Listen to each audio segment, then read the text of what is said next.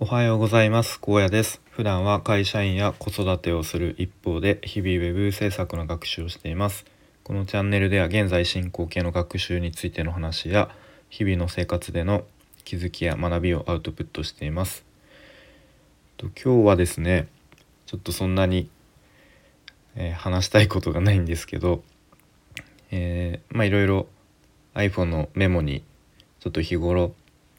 なんかちょっと気づいたこととかメモをしているんですけどまあその中の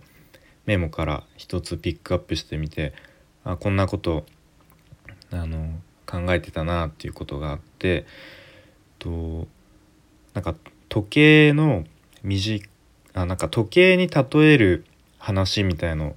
こういくつか聞いたことがあったりとかして結構その時計の短い針と長い針っていうのはとその進むスピードが違う。で1日にと2回か。ああえっと違うな。止まってる時計でも1日に2回正しい時間を指すみたいなとか。なんかそういう時計に例える話ってなんか聞いたことあるなと思っていて。で、まあ、僕結構金婚西野さんが好きでいろいろこう発信とかを見たり聞いたりしてこうすごい感心したりとかあなるほどなとかすごく参考になるなって思うことがいろいろあるんですけどでとまあよく言ってるこう例え例え話じゃないな経験談としてあのまあ数年前にこうテレビのひな壇に出ないとこう宣言というかということを決めたみたいな。でもその時にこうもう全ての芸人からなんか叩かれて批判されてバッシング受けたみたいなこう話ってよく出てくるんですけどで、まあ、じゃあなんでテレビのひな壇に出ないって決めたかっていうと、まあ、その頃は、まあ、今よりまだスマホが普及してなかったけど、まあ、今後は確実にスマホが、えー、普及してであとは YouTube っていうのがこう出てきてで今後どんどんみんなそれを見るようになると。そうなるとスマホっていうのはテレビより当然画面が小さくてでそのテレビので見てるひな壇を、まあ、そのままスマホで見ようとすると当然ちっちゃくて見づらいと。まあ、なのでそのスマホで、まあ、例えば YouTube とかでこう動画を見るってなるとその、まあ、1人とか、まあ、2人多くて3人とかそういう少人数でいかにこう時間を稼げるというかあの回せるかっていう勝負になってくると。まあ、そう考えたらテレビでひな壇で頑張るっていうのはちょっとうん時代的に違うのかなみたいなまあなんかそんな話をよくしていていやちょっとなんか時計からずれてますね。でまあ時計の例えで言うとこう時代のこう流れとか流行りに流行りを追わないこうアクション行動っていうのは、まあ、いつかこう時計の針が回ってくるようにこういつかピピこうピタッと合う瞬間が来てで、まあ、そういう時代を追わないアクションっていうのがなんかいつか自分の資産になるというかまあなんかそんな話をしていてなるほどなと思いましたね。で西野さんって絵本を描いてるんですけど、まあ、当時は、まあ、当時別に僕全然知らなかったんですけど何年前だろうもう 10, 10年前とか8年9年10年前から確か絵本を描き始めて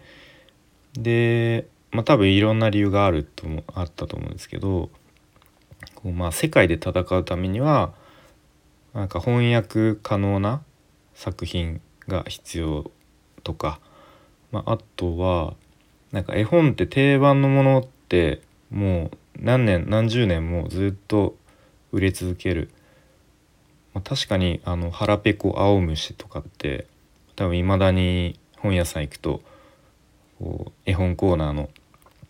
なんかすごいいい場所に置いてあると思うんですけど、まあ、そういう感じで絵本っていうのはこ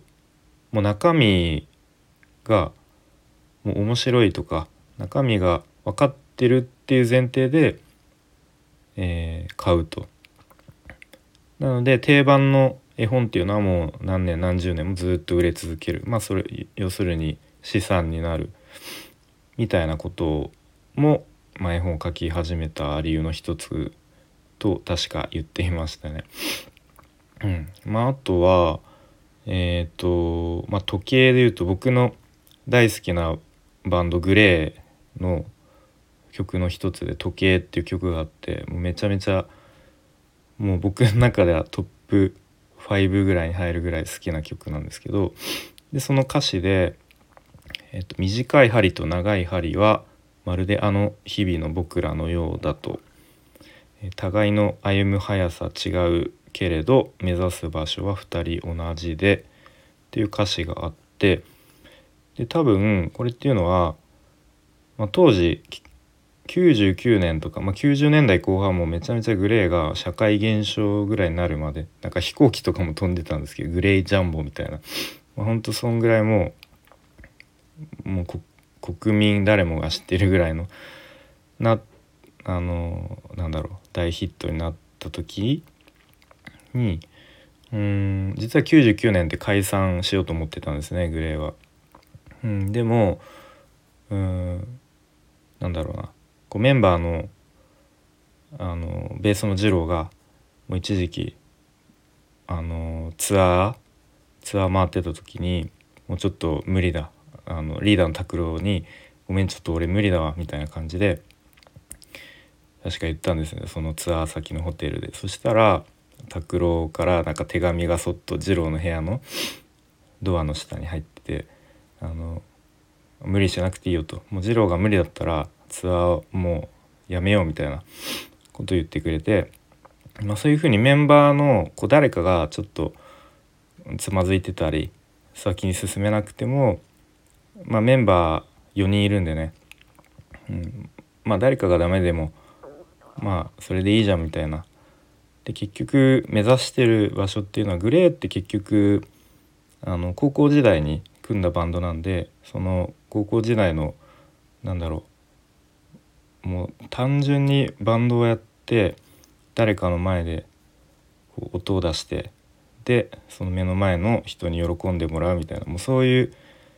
なんか学生時代の夏休みをずっと今でも続けてるみたいなノリというか本当メンバーはみんな仲いいし、まあ、そういうのをずっとやっていきたいという思いでやってるんで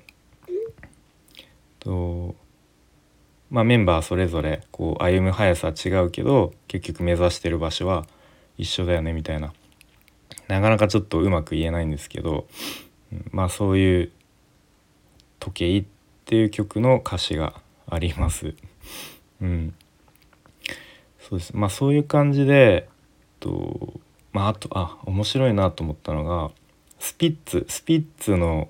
例がこれもキング西野西野さんが言っていてスピッツって、えっと、ロビンソンっていう曲で大ヒットしたそうですね、うん、僕も知ってますね。で、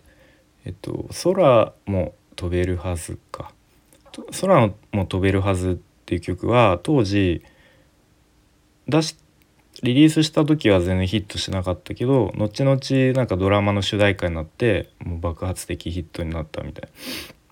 で、まあ、そんな感じでロビンソンとかでスピッツを知った人がその